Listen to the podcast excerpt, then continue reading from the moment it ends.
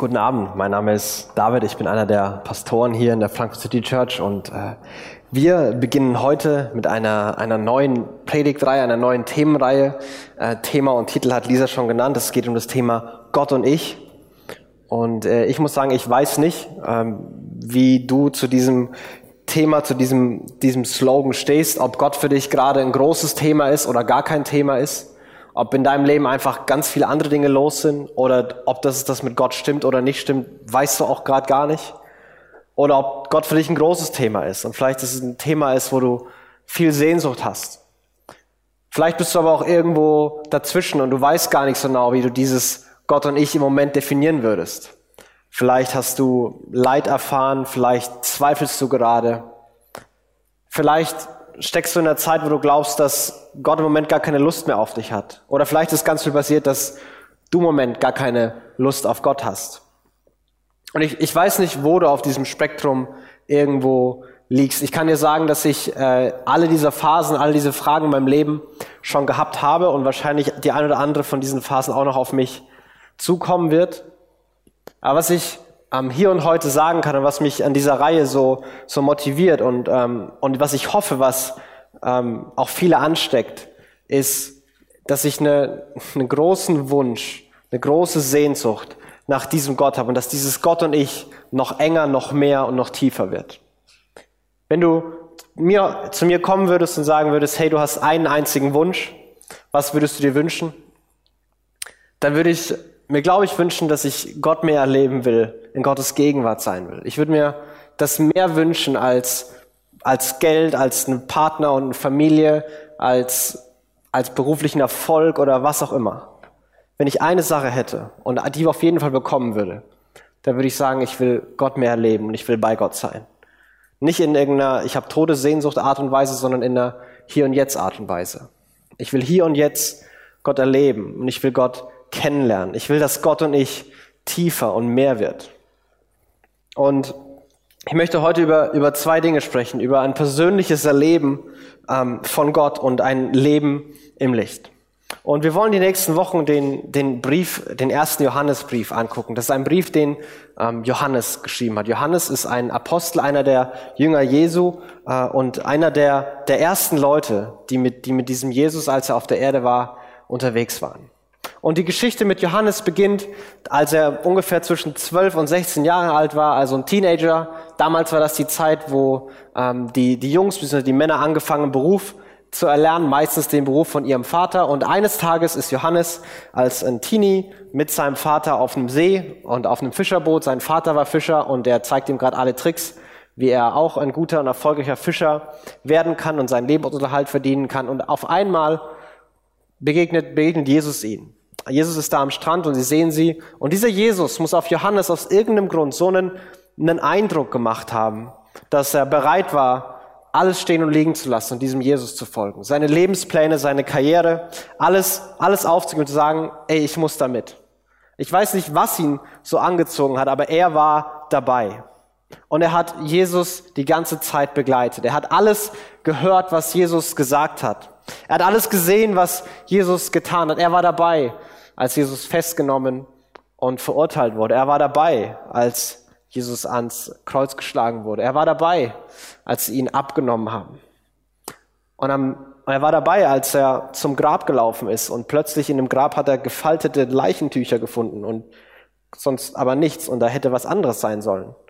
Und er war dabei, als er kurz danach Gott selbst, Jesus selbst wieder begegnet ist als er den Auferstandenen, der noch die Wunden hatte, anfassen konnte. Er hat gesehen, er hat gehört, er hat erlebt. Und ich muss sagen, wenn ich Geschichte von Leuten hören will, wie sie Gott erlebt haben, ich glaube, Johannes ist einer der Leute, die wirklich qualifiziert sind, darüber zu reden, was es bedeutet, Gott persönlich zu erleben. Und deswegen wollen wir in diesen, in diesen Brief, in die Gedanken von Johannes eintauchen. Und er fängt auch ähm, genau, genauso an, indem er sein eigenes seine eigene ähm, Qualifikation, über dieses Thema zu reden, darstellt. Und er sagt in den ersten beiden Versen Folgendes. Von allem Anfang war es da. Wir haben es gehört und mit eigenen Augen gesehen. Wir haben es angeschaut und mit unseren Händen berührt, das Wort des Lebens. Ja, das Leben ist erschienen.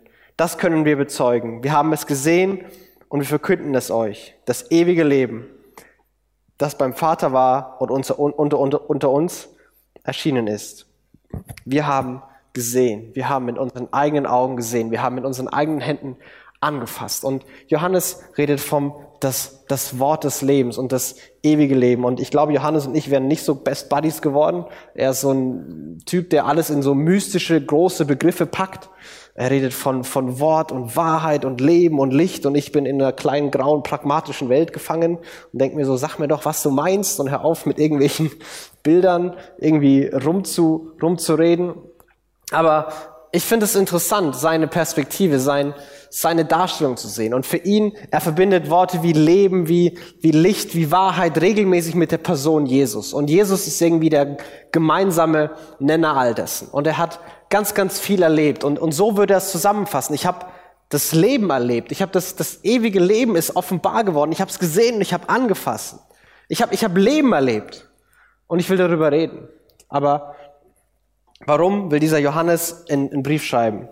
Und er, er, er beantwortet es in Vers 3 und er sagt, warum verkünden wir euch, was wir gesehen und gehört haben? Wir möchten, dass ihr mit uns verbunden seid, mehr noch, dass ihr zusammen mit uns erlebt, was es heißt, mit dem Vater und seinem Sohn Jesus Christus verbunden zu sein. Johannes sagt, ich schreibe euch, weil ich will, dass ihr erlebt, was ich erlebe. Für Johannes ist Gott erleben nicht an Zeit und, und Raum gebunden. Er sagt nicht, ich bin der, einer der wenigen Glücklichen, die eben zufällig zum richtigen Zeitpunkt in der Menschheitsgeschichte gelebt haben. Wir konnten, ich konnte Gott erleben, ich konnte Jesus erleben und ihr alle anderen, ihr müsst euch jetzt nur meine Geschichte anhören. Nein, er redet davon, als wäre es genauso möglich, jetzt und hier und heute Gott zu erleben. Er schreibt eine Gruppe von Menschen, die weit weg ist, die er vielleicht nie wieder sehen wird. Und er sagt ihnen, ich schreibe euch, damit ihr den Gott erlebt, den ich erlebe. Dass ihr zusammen mit uns, genauso wie wir, mit Gott verbunden seid. Deswegen schreibe ich euch. Ich will, dass ihr Gott erleben könnt. Und warum will er, dass wir Gott erleben? Vers 4. Wir schreiben euch diesen Brief, damit alle, ihr und wir, die Freude, die Gott uns schenkt, in ihrer ganzen Fülle erleben. Ich schreibe euch, damit ihr Gott erlebt damit ihr die Freude, die Gott schenkt, in der ganzen Fülle erlebt. Die Freude, die ich erlebt und erfahren habe. Ich will, dass die andere auch erleben. Und ich finde es interessant, dass Johannes hier mehrfach von Erleben spricht. Er redet nicht von Verstehen. Ja, er macht Argumente und er strukturiert und er kommuniziert Wahrheiten. Aber es ihm geht darum nicht, dass ihr versteht, was Sache ist, sondern damit ihr erlebt. Und ein Kern von christlichem Glauben, von Christentum ist ein persönliches Erleben. Es ist Wahrheit und Erleben und das kommt zusammen. Es geht nicht darum, die richtigen Antworten zu haben, sondern es geht darum, diesen Gott, diesen Jesus zu erleben. Ein persönliches Erleben mit diesem Gott, weil dieses Erleben ein Erleben von, von Freude ist, ein Erleben von wirklichem, wahrem Leben, so wie Hannes es beschreibt. Und er sagt, ich will, dass auch ihr das erlebt.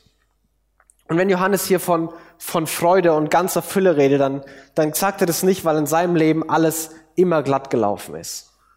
Er redet von einer, von einer Freude und einer Fülle, die ihn nicht von, von Krisen bewahrt hat.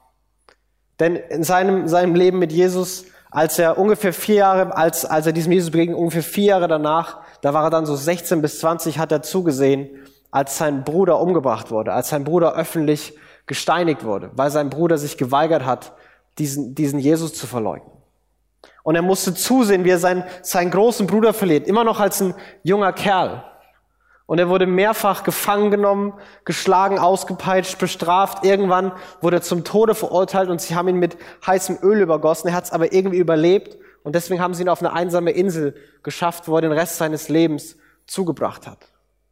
Dieser Mann hatte wirklich ein schweres und ein hartes Leben und er spricht das nicht in der Blauäugigkeit ins, ins Blaue hinaus, sondern er sagt, ich habe eine Freude und ich habe ein Leben gefunden, das mich nicht vor Krisen bewahrt hat, aber das absolut krisenfest ist. Ich habe was gefunden, was, was, was Freude und was Leben nie wieder stehlen kann, was in all dem bestehen kann. Und ich will, dass ihr das verfahrt. Ich will, dass ihr Gott erlebt, dass ihr Leben und Freude erlebt und mit Gott verbunden seid und das krisenfest ist. Ich will, dass es für euch so ist. Deswegen schreibe ich euch. Das soll eure persönliche Erfahrung mit Gott sein. Und dann spricht er über ganz, ganz grundlegende Prinzipien, wie das aussieht und wie das gehen kann.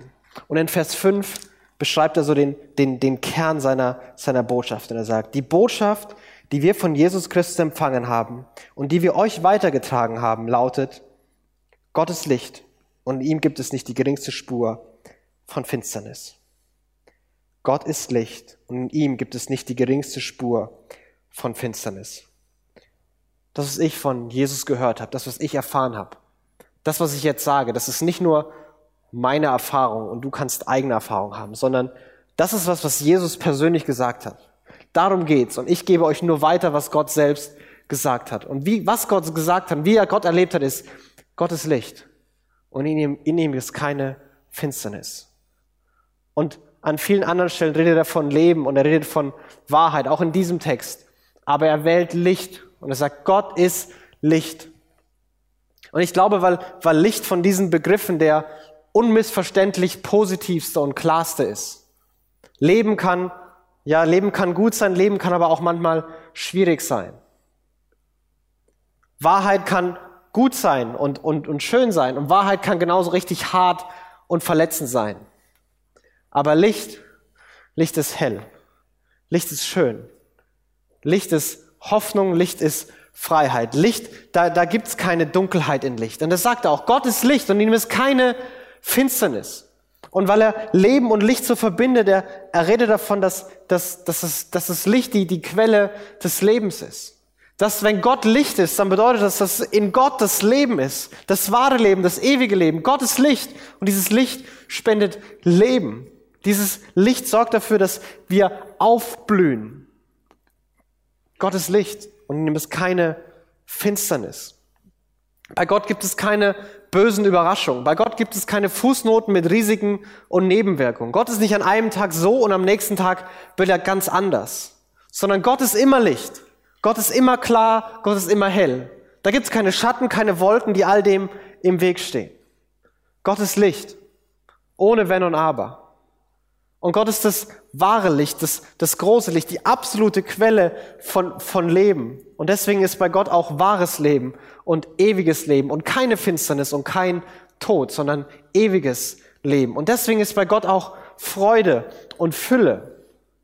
Vielleicht warst du heute Nachmittag kurz, kurz draußen oder heute Morgen und hast ein bisschen Sonnenstrahlen, äh, dir deine Laune, von ein bisschen Sonnenstrahlen, dir deine Laune verbessern lassen. Ich bin ein bisschen rumgelaufen und fand es echt schön, dass die Sonne da war. Und wenn das bisschen Sonne, die so ein bisschen durchkommt mit Wolken um allem, schon, schon so ein bisschen mehr Freude erzeugen kann, wie viel mehr dann absolut reines, perfektes Licht, das Gott selbst ist. Und deswegen redet Johannes von, von Fülle, von der ganzen Fülle. Gottes Licht und ihm ist keine Finsternis. Und wie sieht diese Gemeinschaft mit diesem Gott aus? Wie sieht es aus, Teil dieses, dieses Lichts und ein Leben im Licht zu führen? Wie sieht es aus? Wie funktioniert es? Und er, er nennt in, in der Folge fünf Wenn-Sätze, fünf Bedingungen und Implikationen. Er sagt, wenn, dann, wenn, dann, wenn, dann, fünfmal. Und er sagt immer wir. Er, er nimmt sich selber mit rein.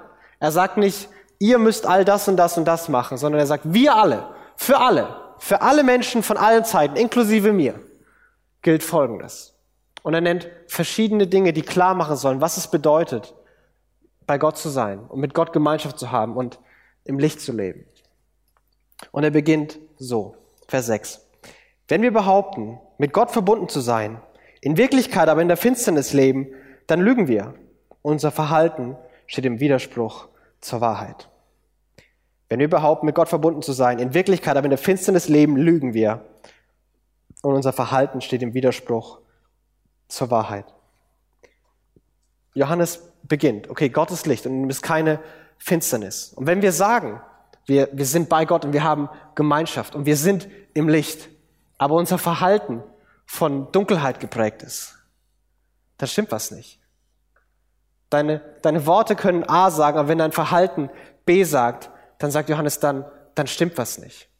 Und in, in Finsternis leben, ähm, in, in seinem Evangelium, im Johannes-Evangelium, ist Finsternis oft ein, ein Bild und ein Begriff für, für Sünde, für böse Werke. Für all die Momente und Gedanken und Dinge, wo Menschen nicht mit den Werten und Zielen und Gedanken Gottes übereinstimmen. Wo sie sagen, Gott, ich kann das alleine, Gott, ich weiß das besser. Gott, ich weiß, dass du das willst, aber ich fühle mich wirklich nicht danach, das zu tun. Ich will was anderes. Ich will da lang gehen. Gott, meine Gefühle, meine Emotionen, meine Ziele, die sind wichtiger. Ich mache das. Es geht mir hier um mich und irgendwer muss sich um mich kümmern. Und alles, was du willst, Gott, das, du, du hast immer so, so Regeln, die mir all die Freude vermasseln wollen. Ich, ich mache das alleine. Und bleib mal du da und ich, ich bin hier und ich, ich mache das selber. Ich krieg das auch, auch ohne dich hin. Und das ist im Endeffekt der, der Grundgedanke, die Essenz von, von Sünde und in, in der Finsternis landen. Weil wenn Gott da ist und wir sagen, Gott, bleib mal da, ich gehe hier hin, dann ist da kein Licht mehr, sondern Licht ist bei Gott. Und nur wenn wir bei Gott sind, sind wir im Licht. Und er sagt relativ simpel, wenn wir sagen, wir haben Gemeinschaft mit Gott, aber unser Leben spricht eine andere Sprache, ja, dann stimmt was nicht. Dann betrügen wir uns selbst, dann lügen wir. Und im nächsten Vers sagt er, wenn wir jedoch im Licht leben, so wie Gott im Licht ist, sind wir miteinander verbunden und das Blut Jesu seines Sohnes reinigt uns von aller Sünde. Und ich muss sagen, in diesem Vers, den ersten Teil verstehe ich. Wenn wir doch im Licht leben, so wie Gott im Licht ist, sind wir miteinander verbunden. Also einfach genau das Gegenteil. Statt wenn wir im Licht leben und wir sagen, wir leben im Licht, dann sind wir auch im Licht. Dann haben wir auch Gemeinschaft mit Gott. Also Dunkelheit, Schlechtes tun, keine Gemeinschaft mit Gott, im Licht leben, Richtiges tun, Gemeinschaft mit Gott. Relativ simple Logik. Aber dann der zweite Teilsatz, der beginnt an dieser Logik zu rütteln. Und er sagt, und das Blut Jesu seines Sohnes reinigt uns von aller Sünde. Warum muss man jemanden, der im Licht lebt, der Gutes und Richtiges macht, vergeben? Warum muss man den reinigen? Also man vergibt doch niemanden für Gutes tun. Ich vergebe dir, dass du mir 1000 Euro geschenkt hast. Das, das sagt man nicht. Man vergibt dafür, wenn Fehler passieren, wenn Leid zugefügt wird, wenn Schlechtes passiert. Dann, dann muss man vergeben. Aber doch nicht, wenn, wenn Gutes passiert. Und auf, auf einmal werden die, die Kategorien anders. Anscheinend ist bei beiden Sünde da. Okay, hier ist Sünde und irgendwie auch in Finsternis leben und keine Gemeinschaft mit Gott. Und hier ist im Licht leben und hier ist auch Sünde. Aber da ist Vergebung und Gemeinschaft mit Gott. Was ist da los? Was ist denn dann die Logik, wenn die Logik nicht so simpel ist wie Gutes tun, Gemeinschaft mit Gott, Schlechtes tun, keine Gemeinschaft mit Gott? Was, was willst du uns sagen, Johannes? Nächster Vers. Wenn wir behaupten, ohne Sünde zu sein, betrügen wir uns selbst und verschließen uns der Wahrheit. Relativ simpel, relativ direkt. Wenn wir behaupten, das sagt er inklusive von sich selbst, wenn irgendjemand behauptet, ohne Sünde zu sein, hey, dann betrügen wir uns selbst und wir verschließen uns der Wahrheit. Und, und wir, wir kennen diese Sätze. Niemand ist perfekt, alle machen Fehler, ich bin doch nur ein Mensch. Die, die, Christ, die, die biblische Variante dieses Satzes ist, alle, alle sind Sünder. Es ist genau das Gleiche. Alle machen Fehler. Keiner ist perfekt.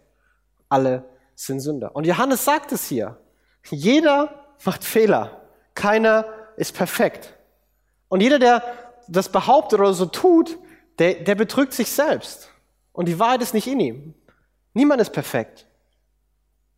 Und auf einmal wird die, die Frage noch viel mehr aufgerissen. Moment mal. Wenn denn alle Sünde haben, wie kann denn überhaupt jemand im Licht leben? Und gerade hast du noch gesagt, es ist möglich. Und davor hast du sogar gesagt, dass du Gemeinschaft mit diesem Gott hast und die Fülle der Freude erfährst. Was ist was ist da los? Wie funktioniert es?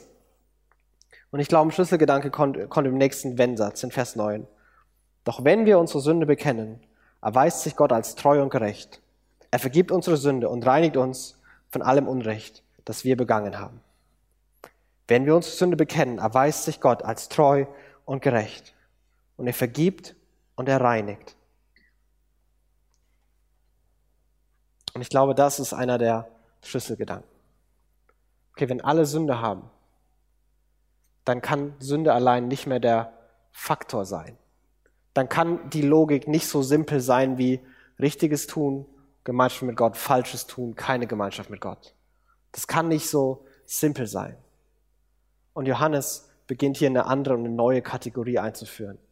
Und er sagt, wenn wir Sünde bekennen, dann ist Gott treu und gerecht. Er vergibt und reinigt. Und vergibt und reinigt ist eine Kombination dann von Schuld wegnehmen und Scham wegnehmen. Und, und beides sind, glaube ich, Umschreibungen und, und Begriffe für, für Dunkelheit. Und Johannes sagt, es geht darum, mit allem, was schief läuft, mit allem, was falsch ist, mit allem, was Sünde ist, zu bekennen und zu Gott zu gehen. All die Dunkelheit und all den, den Schmutz und all die Scham und all die Schuld in das Licht Gottes zu bringen und zu sehen, wie das Licht Gottes diese Dunkelheit einfach nur zerstört und, und weg, wegwischt. Und egal wie dunkel das ist, es ist egal wie viel, wie viel Schuld und wie viel Scham du gerade mit dir rumschleppst. Es ist egal wie groß du glaubst, dass Dunkelheit ist. Licht gewinnt immer. Der Raum kann so stockduster sein, wie ich will. Sobald einer den Lichtschalter drückt, ist es hell. Ob das nur bisschen dunkel war oder sehr dunkel war, ganz egal. Licht gewinnt immer. Und Gottes Licht ist eine unfassbare Stärke und unfassbare Macht. Und da ist keine Finsternis. Und deswegen kann auch keine Finsternis bestehen.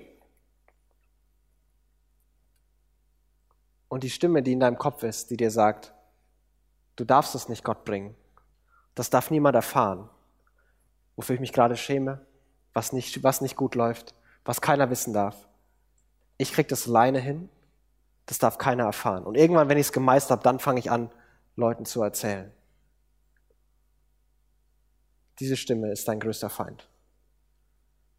Diese Stimme wird dich um alles bringen, was dir teuer und lieb ist. Denn es stimmt einfach nicht. Es ist nicht so, dass du Dunkelheit mit Dunkelheit bekämpfen kannst. Das funktioniert nicht. Du musst ins Licht kommen.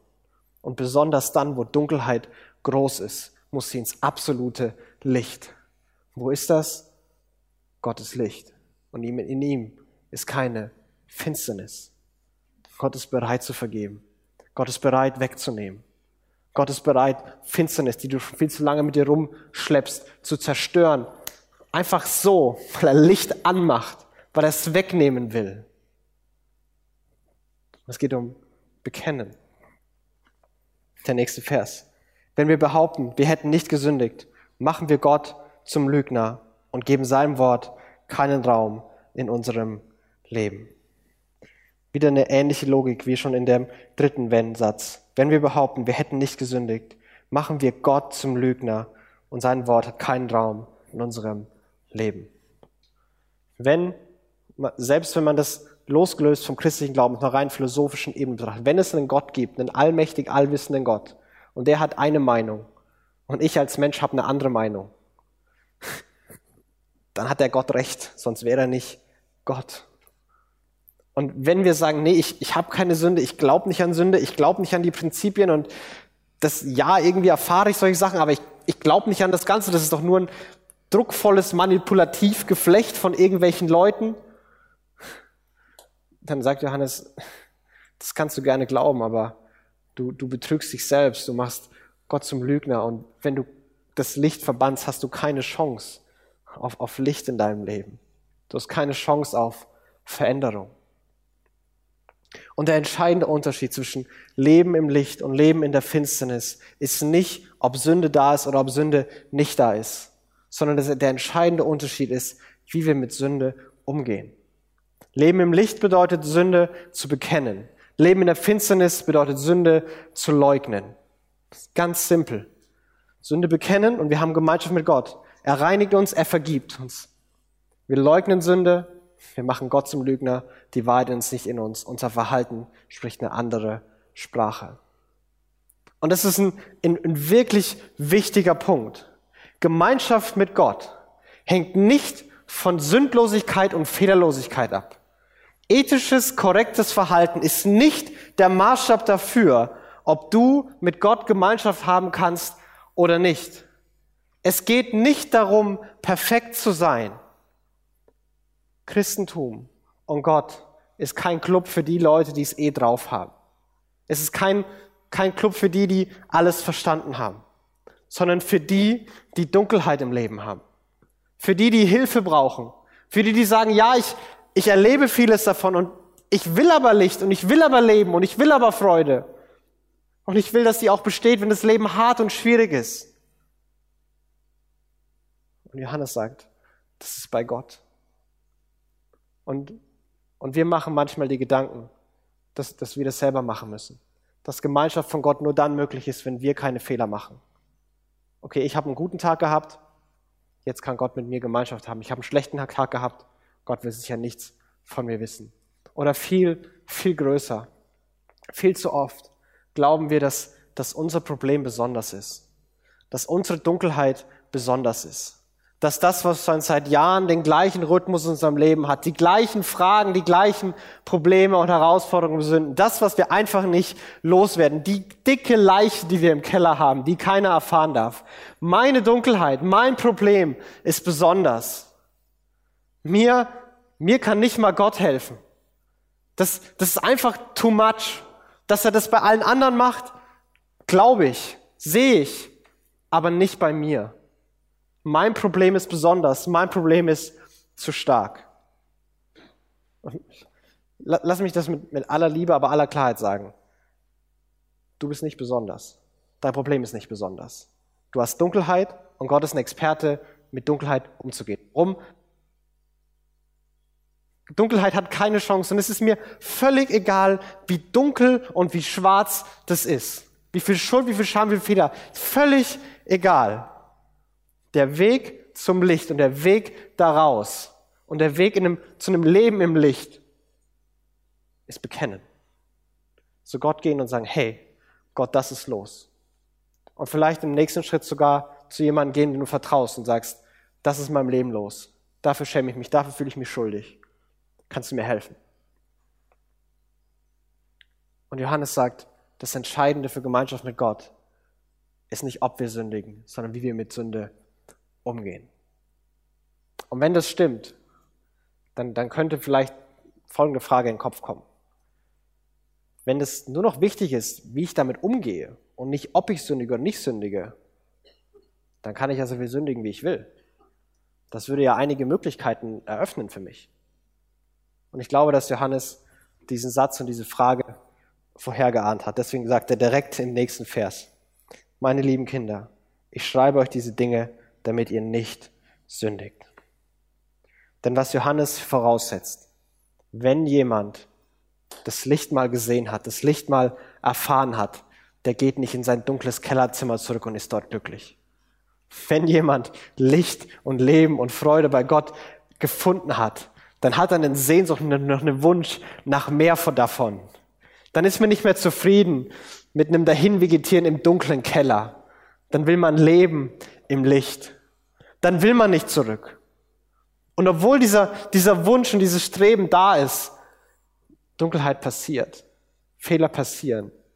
Und dir werden wieder Fehler passieren. Das ist keine Frage von, ob das mal passiert, sondern einfach nur eine Frage von, wann das passieren wird. Und wenn das passiert, dann gilt Folgendes. Und wenn jemand doch eine Sünde begeht, haben wir einen Anwalt, der beim Vater für uns eintritt. Jesus Christus, den Gerechten.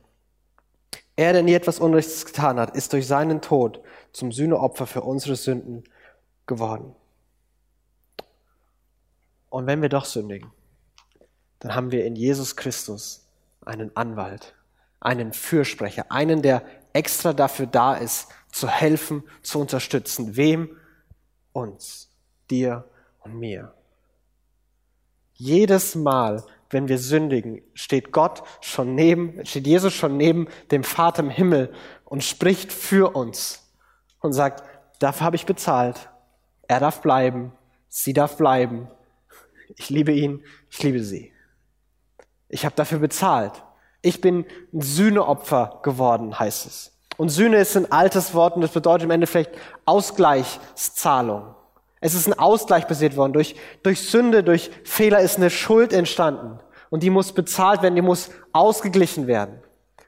Und das hat Jesus, der Gerechte, der nie Unrecht getan hat, vollbracht, indem er am Kreuz gestorben ist. Was für ein Anwalt ist dieser Jesus, der nicht nur ein Fürsprecher ist, sondern der selber die Lösung ist, der selber jede Sekunde bei Gott für uns eintritt und sagt, hey, nimm ihn an.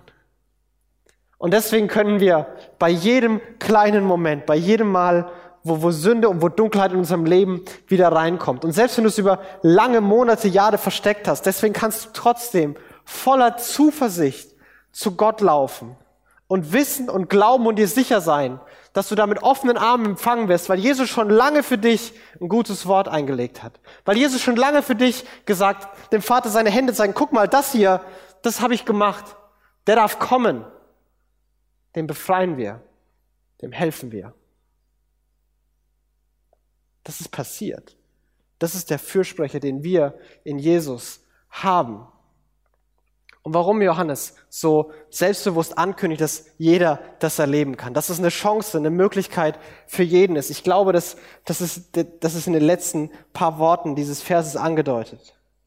So, wenn wir sündigen, haben wir einen Anwalt beim Vater, Jesus Christus, den Gerechten. Er, der nie etwas Unrechtes getan hat, ist durch seinen Tod zum Sühneopfer für unsere Sünden geworden. Und nicht für unsere Sünden, sondern für die der ganzen Welt. Selbst wenn du dich bei unseren Sünden manchmal rausnimmst, weil du denkst, nein, meine Situation ist besonders. Bei der ganzen Welt bist du dabei. Das Angebot gilt jedem. Jesus hat das nicht für eine kleine, besondere Gruppe von Menschen gemacht, die irgendwie alles im Griff hat, sondern für alle. Und das Angebot ist für jeden offen. Und jeder von uns in diesem Ringen, in diesem Kämpfen um Licht hat, wie Johannes es darstellt, wir haben, wir haben zwei Möglichkeiten. Wir haben die Möglichkeit, laufen wir zu Gott oder laufen wir weg von Gott. Wenn wir weg von Gott laufen und sagen wir, wir machen das alleine, wir glauben nicht, dass wir Gott brauchen und ob es ihn überhaupt gibt, dann sagt Johannes dann, dann betrügen wir uns selbst. Dann glauben wir, dass wir Freiheit haben, dann glauben wir, dass wir Freude erfahren. Aber wir haben keine Ahnung, was wir verpassen. Und wir, wir riskieren in Leben in Dunkelheiten. Wir riskieren, abgeschnitten zu sein von Leben. Und wir können riskieren, alles zu verlieren, was uns lieb und teuer ist. Wenn wir von Gott weglaufen. Und Johannes sagt, es gibt genauso die andere Möglichkeit. Wir können zu Gott hinlaufen. Wir können voll Zuversicht zu Gott hinlaufen. Nicht nur an unseren besten Tagen, sondern besonders an unseren schlechten Tagen. Besonders wenn, wenn Dunkelheit und Sünde uns belädt, dann können wir voll Zuversicht zu Gott laufen, weil Jesus schon lange da ist, schon lange für uns eintritt, schon lange den Preis bezahlt hat, schon lange uns gereinigt und uns vergeben hat. Und wir können wissen, dass Gott treu und gerecht ist und uns annimmt, uns vergibt und sich freut, dass wir da sind. Und wir können Anteil haben an dem Leben, an dem Licht und an der Freude. Und am Ende sagt Johannes, du hast zwei Möglichkeiten. Du kannst bekennen und Umkehr zu deinem Lebensstil machen und dich immer wieder neu auf Gott ausrichten. Oder du kannst dich selbst betrügen und du sagst, du hast kein Problem. Das ist ziemlich hart, aber so legt es Johannes vor uns. Und Johannes betet und fleht und sagt, ich will, dass ihr Gott erlebt, wie ich Gott erlebe. Ich will, dass eure Freude vollkommen ist. Ich will, dass ihr bei jedem Moment von Dunkelheit, von Sünden in eurem Leben zu Gott rennt, so schnell ihr könnt. Glaubt nicht, ihr müsst es selber hinkriegen. Glaubt nicht, ihr müsst es selber lösen. Habt keine Angst davor, wenn Gott erfährt, was los ist. Die Stimme, die sagen will, sag's keinem, die wird dich umbringen. Lauf zu Gott. Erfahre, dass da Jesus schon lange ist und schon lange gesagt, das ist vergeben, das ist bezahlt, ich helfe, ich verändere, ich mache alles neu. Ich lasse dich Leben in Ewigkeit erfahren. Lauf zu Gott. Hör auf wegzulaufen. Lauf zu Gott.